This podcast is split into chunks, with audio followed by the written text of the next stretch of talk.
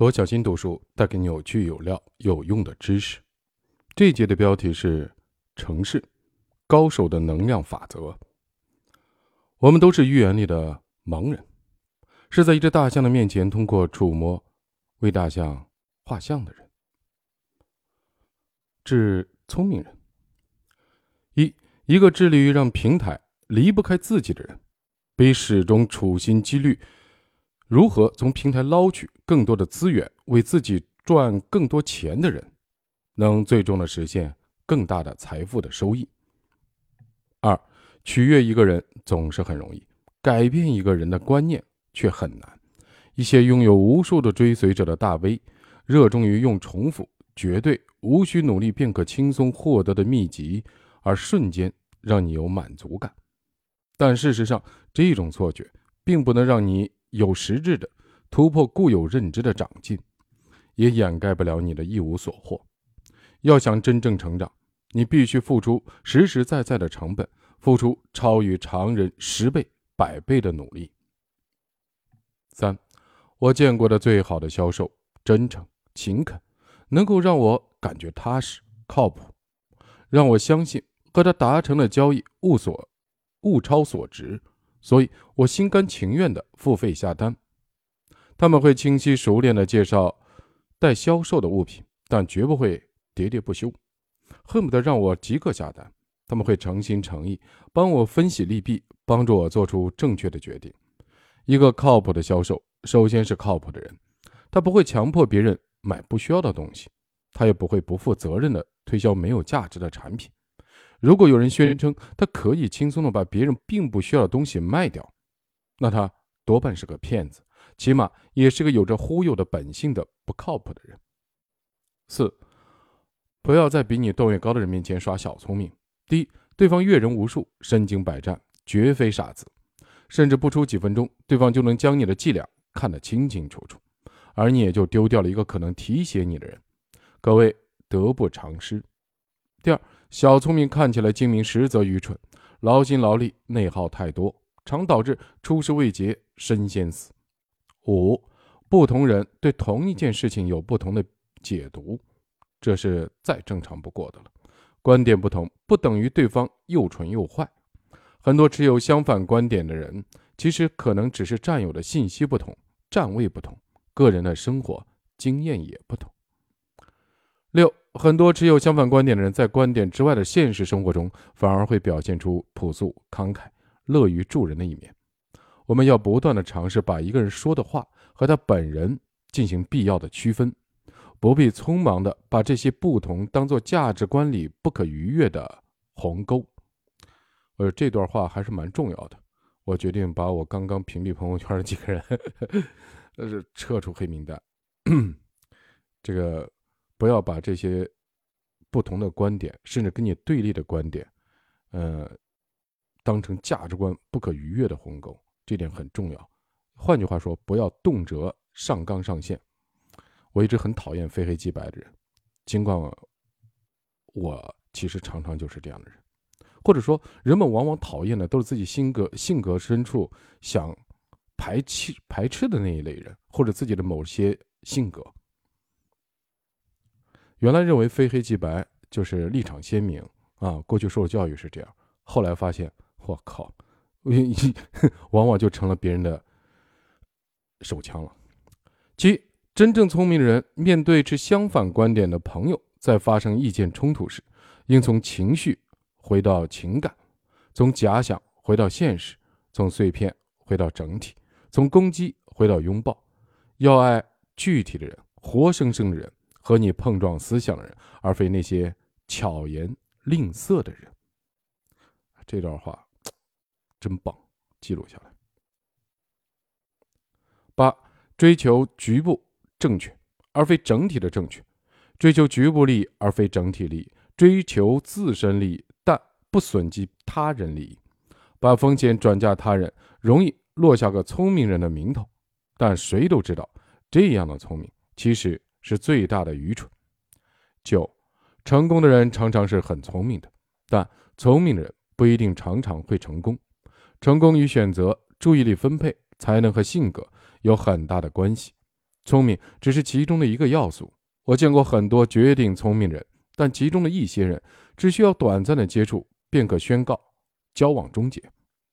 十，切记自恃聪明。自恃聪明人喜欢将所有的成绩归因自己，而将失败归咎于他人和外界。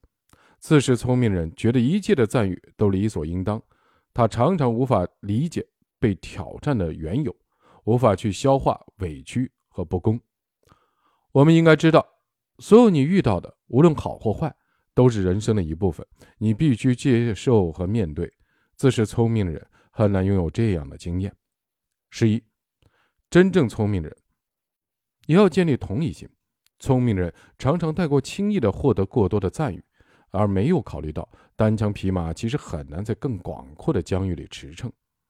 真正聪明人会注重同理心的建立，也会注重对失败、挫折的真切的体会。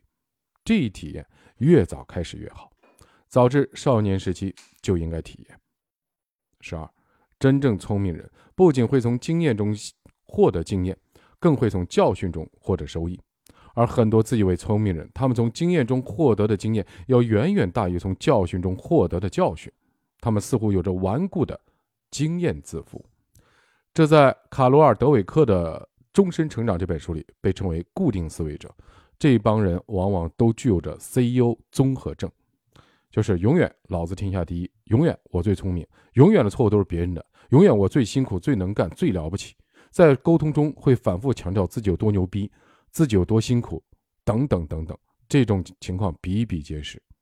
当然，不是说这些人都不好，每个人可能或多或少都有固定思维者的影子或者某一部分。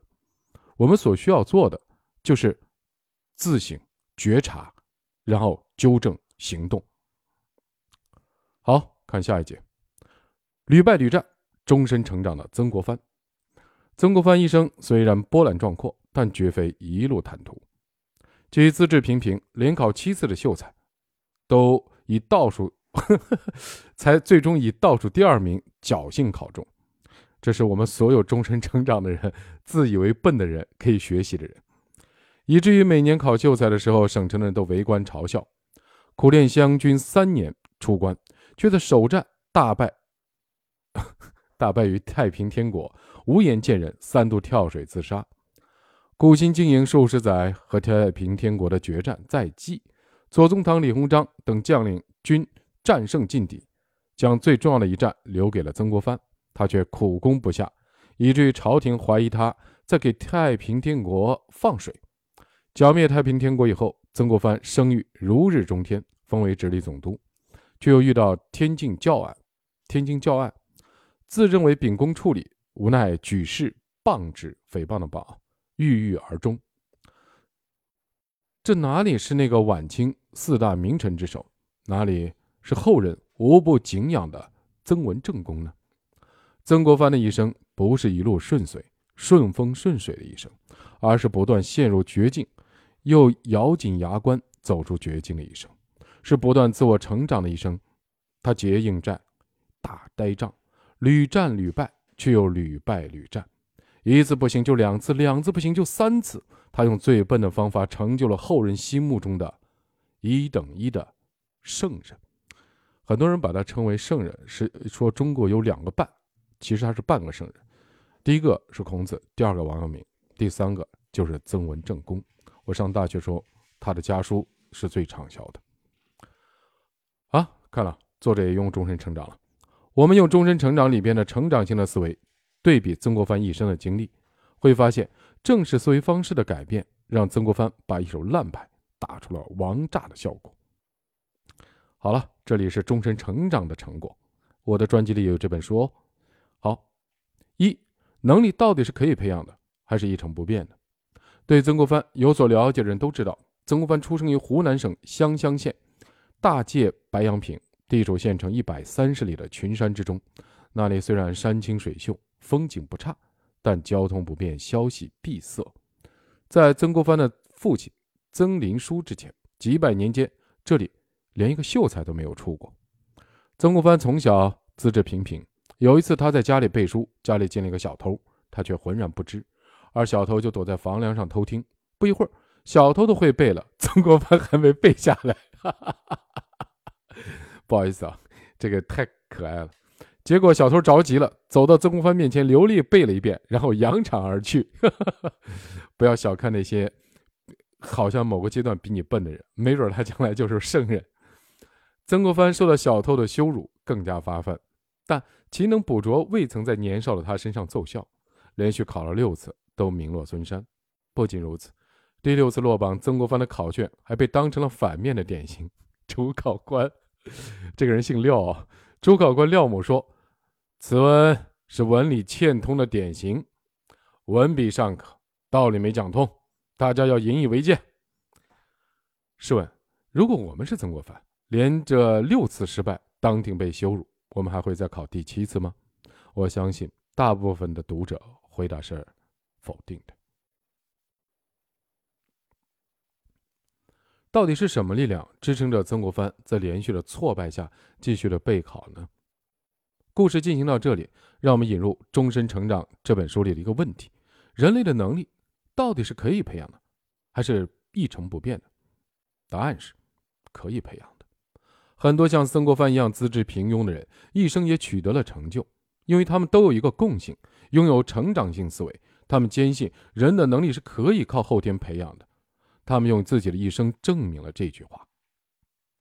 第二个问题，在成长性思维的世界里。不断的改变自己，这应该是第二部分啊。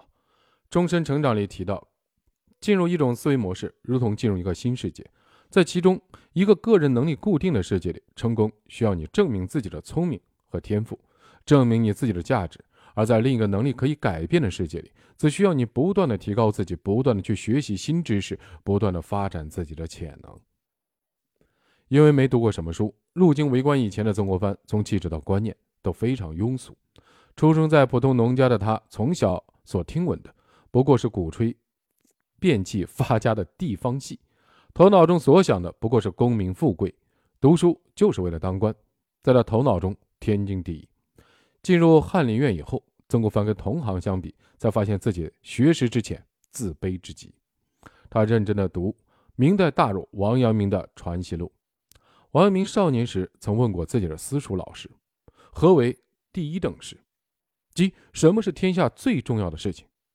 熟师回答说：“为读书登第耳。”那当然是读书做官了。王阳明却不以为然，回答是回答说：“登第恐未为第一等事，或读书学圣贤耳。科场上的胜利不是最重要的事，人生最重要的事情。”是做圣贤。这句话让曾国藩醍醐灌顶，从此他一举摒弃升官发财、光宗耀祖的传统的固定性思维，转向了学做圣人的成长性思维。从此，曾国藩就不再和别人攀比，一生都和自己的身上的弱点做斗争。每个人身上都有弱点、缺点，甚至有些缺点让你很非常的憎恶、嫌弃、自卑。除了原生的缺点，比如身高、瘦胖瘦，呃高矮，这包括咸鱼啊，这个咸鱼是咸咸达的咸，愚笨的愚啊，这些我们每个人其实从小都会有，但这些改变不了的东西和能改变的东西，我们应该把它分开。比如我们的长相，我们的这个身高，我们改变不了，甚至我们身体的好坏都改变不了，但是。我们可以改变，就是我们的咸鱼，改变我们做事的方式、思维的方式，这些都是可以培养的。曾国藩在穷山恶水的环境里成长，也不免沾染上种种恶习，心性浮躁，坐不住，为人傲慢，修养不佳，脾气火爆，言不由衷，虚伪等等。针对性情浮躁、坐不住的缺点，他做了如下的改变：首先。就是抓紧时间，不再闲游荒野、荒谈荒工，逆情于义。这个义是对义的义啊。他下决心缩小社交圈子，改变在朋友中的形象，以节约社交时间用于学习和自修。但因为以前交友太广，不可能一下子切断很多社会关系，所以必须渐进的方式。凡往日游戏随和之处，不能聚虑崖岸，唯当往还见兮，相见必敬，渐改征随之习。但是，一个人想一下子改变久已养成的生活习惯，当然不是那么容易的。曾国藩为人交友广阔，又十分的享受社交生活，因此虽然立下了志向，也难免有因为交友影响学习的事情发生。比如当年十月十七日，曾国藩早起读完《易经》，出门拜客，又到杜兰西家参加他儿子的婚礼。参加婚礼以后，下午本想回家用功，但想到今天是朋友何子敬的生日，于是又顺便到何家庆生。饭后又在何子敬的热情挽留下听了昆曲，到了初更时分，才拖着疲倦的身躯回到家中。当天晚上，他在日记中对自己下午没能回家用功，而是浪费了这么多时间进行反省。何子敬的生日其实是可以不去的，但还是去了，这就说明自己立志不坚。明知尽可不去，而心意散漫，便有世俗周旋的意思，又有姑且随流的意思。总是立志不坚，不能斩断葛根，截然有意，故一饮便放逸了，决心戒之。及至十一月初九日，他上午到陈代云处给陈某拜寿。饭后，他本打算回家学习，结果在朋友的劝说下，一起到何子珍家去玩，在那里和人下了一局围棋，接着又旁观了一局。在看别人下棋的时候，他内心进行着激烈的天人之战。一方面想放纵自己一次，痛痛快快的玩一天算了；另一方面却是不断的想起自己对自己许下的种种的诺言。终于，一盘观战未了，他战胜了自己，即抽身回家，仍读对卦。其次，曾国藩给自己规定了基本的学习日程：每日楷书写日记，每日读史十页，每日。记茶余偶谈一则，这是必须完成的课程的下限。除此之外，他还每日读易经，练习作文，整个的学习的效率大为提高。再次控制情绪，知错就改。脾气火爆，让曾国藩在京初期惹了不少的麻烦。因为一件小事，围观的同乡郑小山对曾国藩口出蔓言。曾国藩和这样一个同乡兼前辈口角起来，破口大骂，并且用语极脏，这无论如何都应反省。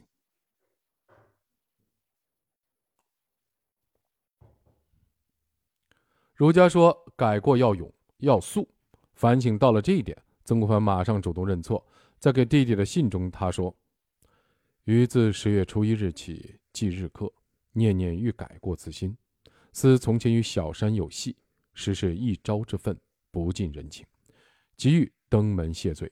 恰好初九日，小山来拜寿，事业于即至小山家酒谈。十三日，与戴云合伙请小山吃饭，从此欢笑如初，浅显尽释矣。最后，对于自己最爱犯的言不由衷、虚伪浮夸，他也是高度的警惕，时时自我监督，一犯。就自我痛责，绝不轻轻放过。有一次，他到陈代云处与之谈诗：“穷匡道狭，言无不尽，至子出方归。”当天晚上，他这样批评自己：“此时自谓与人甚忠，殊不知已认贼作子矣。日日单注诗文，不从借据，仅读上切实用功，以自误矣。更以知。”误人乎？我们可以看到，拥有成长性思维的曾国藩更关心能否持续提高自己。第三，如何面对失败？终身成长中提到，在固定思维模式中，一个人被失败击垮，可能是永久性的创伤，不会从失败中学习并纠正自己的失败。相反，他们可能只是去尝试着修复自尊，比如他们会去找比自己还差的人。或者责备他人，找借口。即使对具有成长性思维模式的人来说，失败也是一个痛苦的经历，但它并不能对你下定义，它只是一个你需要面对和解决，并能从中学习的问题。我们熟悉历史的人都知道，先锋四年四月湘潭之战中，湘军水陆不足万人，与三万之中的太平军进行殊死战，时战时捷，以少胜多，歼灭太平军万余人。这是太平军兴起以来清军取得的唯一的一次重大胜利，这也是太平天国和清朝命运逆转的重要一战。但这次胜利的背后，是曾国藩一生中最重要的几次挫败的开始。湘潭大捷其实是湘军两路部队之一，是由曾国藩部下领导。曾国藩领导的主力部队和太平天国首战即告惨败，湘军战舰损失三分之一，炮械损失四分之一。对此，他既羞愤又沮丧。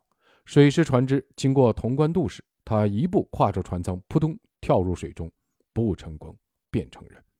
这是他早就做好的打算，幸好被多次的救起。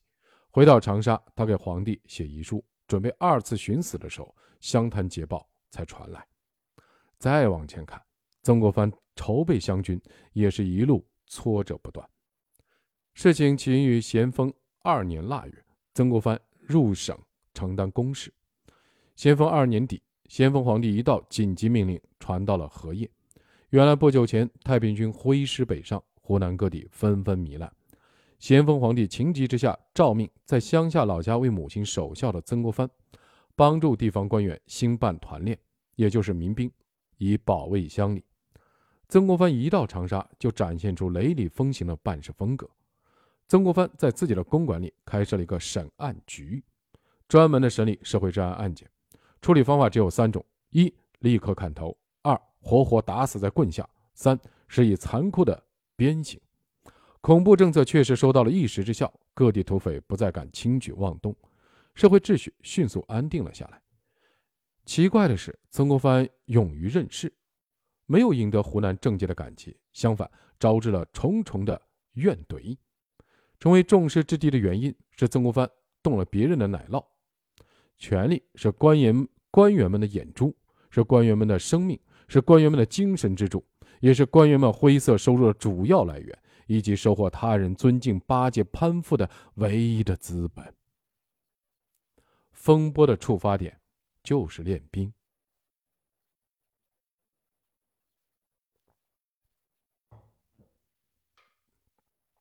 曾国藩不是军人，他从来没有摸过武器，但在接奉圣旨后的第十天，曾国藩就负奏要在长沙创建一支新的军队，但这立国立军之举。却差点让曾国藩送命了。长沙副将清德在太平军进攻湖南时曾临阵脱逃，此时面对曾国藩却很勇敢。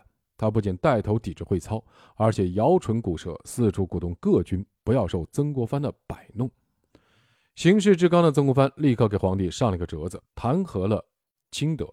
这是曾国藩出山之后与湖南官场发生了第一次的正式冲突。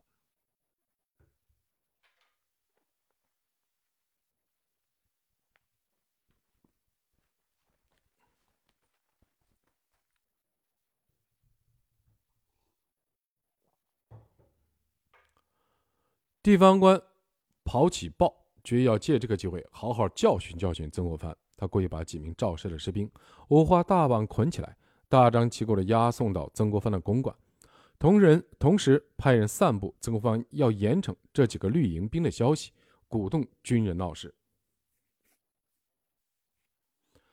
绿营中一传二，二传三，士兵越聚越多，群情激愤，纷纷上街游行示威。要求曾国藩释放绿营兵。绿营兵见状，居然开始公然围攻曾国藩的公馆，不仅伤了几个随从，曾国藩本人还差点丢了命。这是曾国藩出生以来第一次遭遇真正的挫败。考秀才艰难，画稿遭人嘲笑的尴尬，比起这次的挫折、侮辱，都不算什么。经过几夜不眠的反思，曾国藩做出一个出乎意料的决定。好汉打脱牙，活血吞。他不再和长沙官场纠缠争辩，而是卷起布盖，带着自己募来的湘军前往僻静的衡阳。咸丰三年八月，曾国藩带着受伤的自尊心到达衡阳，开始赤手空拳创立湘军。这一次面对比长沙更艰难的处境：一、没有办公场所；二、没有名正言顺的职权；三、没有经验；四、没有朋友帮助；五、没有制度支持。六，没有钱，但经历过长沙挫折的教训，他学会了变通。没有办公场所，就借住在一户祠堂里；没有名位，他用长沙时用过的“湖南省案局”五个字来接送公文；没有经验，曾国藩就在自己的黑暗中摸索。他精心果力，认真思考绿营兵种种弊端之原因，创造了很多灿新的军事原则，比如招兵不用城市浮华之人，只选朴实山农；比如将必亲将必亲选，兵必自募；比如亲自，比如实行后饷和长夫制度，饷就是饷银啊。这些创新都是军事门外汉曾国藩殚精竭虑、集思广益的结果。事实证明，曾国藩的思路非常高明，湘军日后的成功正是基于这些制度。制定军事原则难，具体的筹备工作更难。曾国藩步步都需要摸索，不断失败，不断的犯错。我们不谈陆军，先来看看曾国藩如何创建水师。没有钱，他想出一个办法：劝捐，也就是说，劝那些大户捐款，回报是由国家授予他们一些荣誉性的虚职。他在衡阳。设立劝捐总局，派人四处劝捐筹饷。可以说，如果不是因为善于从失败中汲取教训，不断的成长，曾国藩不可能在此后九江大败，被皇帝拿到兵权以后，一次次从低谷中东山再起，更不可能总结出结硬寨、打呆仗的战争经验。正是这种终身成长型的思维，强化了他于挫于勇、不断解决问题的性格特点。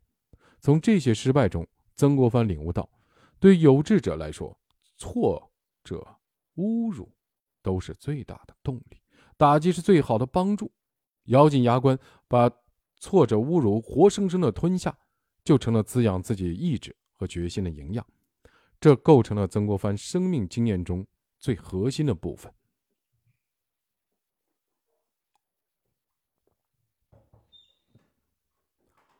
四。领导力和思维模式，终身成长中提到，在具有固定型思维模式的总裁的个人传记中，我几乎没有读到过关于职业辅导或者员工发展项目的相关内容。然而，在具有成长性思维模式的领导者的传记中，都有深刻的关注员工个人发展的内容，并会对此展开广泛的讨论。人们提起曾国藩，一般认为他一生做了两件大事：平定平定太平天国和兴起洋务运动。但其实除此之外，曾国藩一生致力的还有一件大事，那就是培养人才。我们可以从培养人才的角度看看曾国藩的领导力。在平定太平天国期间，他培养了大批人才，李鸿章就是典型代表。他的教育方式：一、进行定定期的考试，以批答的方式提高学生的文字水平和对事物的分析判断能力；二、通过谈话，也就是今日所谓的面授。曾国藩每天黎明都要和幕僚一起吃饭。李鸿章落拓不羁、有睡懒觉的习惯，对曾国藩大营中这个习惯很不适应，深以为苦。一天，他谎称头痛，卧床不起。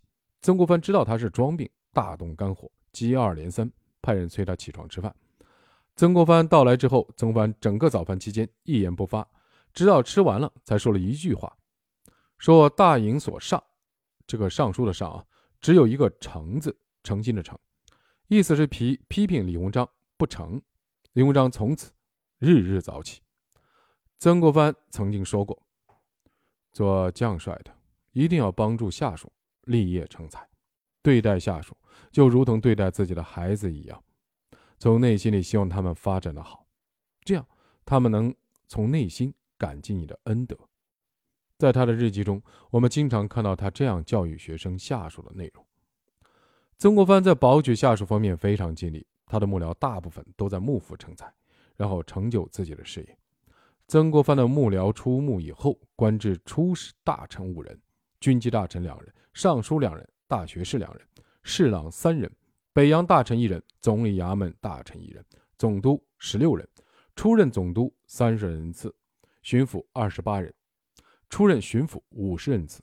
此外，还有布政使、按察使、提督、副将。道远、知府、知县，最不济也有候补、候选、记名之类，林林总总，不胜枚举。天津克复前后，湘系文武错落，半天下。在生命的尽头，他用尽全力，又在洋务上做了一件大事，那就是奏请派出了第一批官费留美学生，推动多灾多难的国家向前走了一步。英国历史学家鲍尔格曾经说过：“曾国藩是中国最有势力的人。当他死去的时候，所有的总督都请都曾做过他的部下，并且是由他提名的。如果他曾经希冀的话，他可能已经成为皇帝。”话虽夸张，但从一个侧面反映了曾国藩影响之大。但并不是所有人都是这样。比如左宗棠用人喜欢使之盘旋在自己的脚下，终生。不得离去，所以往往并不出死力为部下保举。终其一生，左宗棠提携起来人很少，他的部下中没有一个人后来担任朝中一二品的文官，在地方出任督府的人也很少。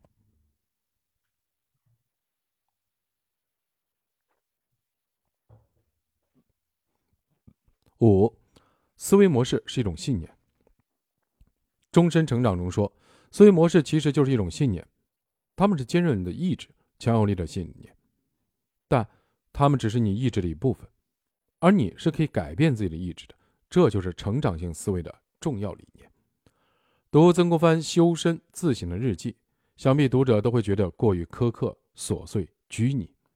一天二十四小钟，每分每秒都战战兢兢、提心吊胆，处于战斗状态，未免活得太事儿了，太板，太累了。这种自我完善之法，长期自律的韧性，确实太可怕了。然而，除掉那些过犹不及的部分，这种修身方式也自有其合理之处。康熙皇帝说：“学贵初有决定不移之志，终有勇猛精进之心，末有坚贞永固之力。”朱熹也说：“为学譬如熬肉，先需用猛火煮，然后慢火温。”做事也是这样，做至大至坚之事，只有极度渴望成功，愿付非凡努力，否则绝难成功。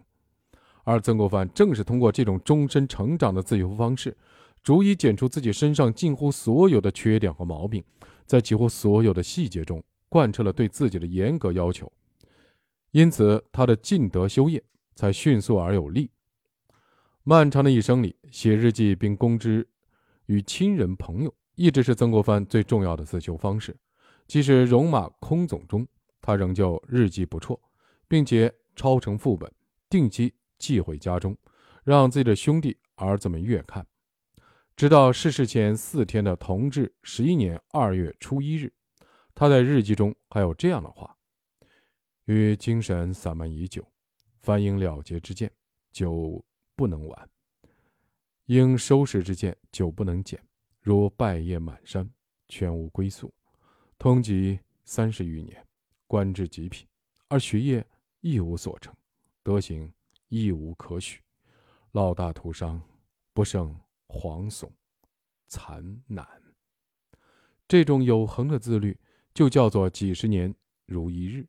也正是坚韧的意志、强有力的信念，造就了曾国藩终身成长的开放性思维。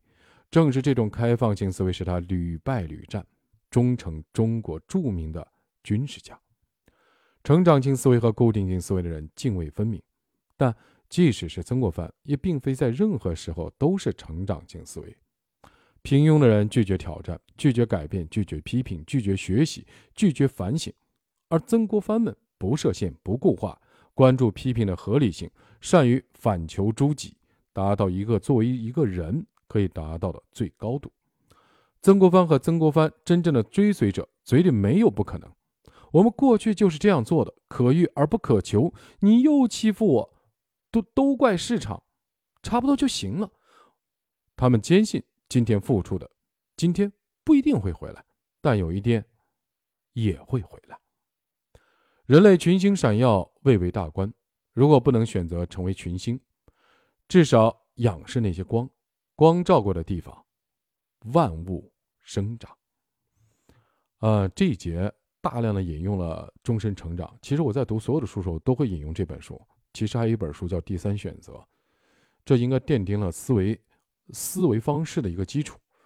呃，另外的话，我还推荐一本书，可以奠定我们对社会的一些认知基础。呃，一个是张无杰老师的《中国国民性演变史》，一本是《美国秩序的根基》。这两本书，呃，最好同时读，对照读，相信你会有上帝的视角看待人类社会，你会对照进现实看待你所遭遇的所谓的种种不公和你看到的人间种种的不公，你会有更清晰的认知。好，今天的直播到此为止，感谢各位，再见。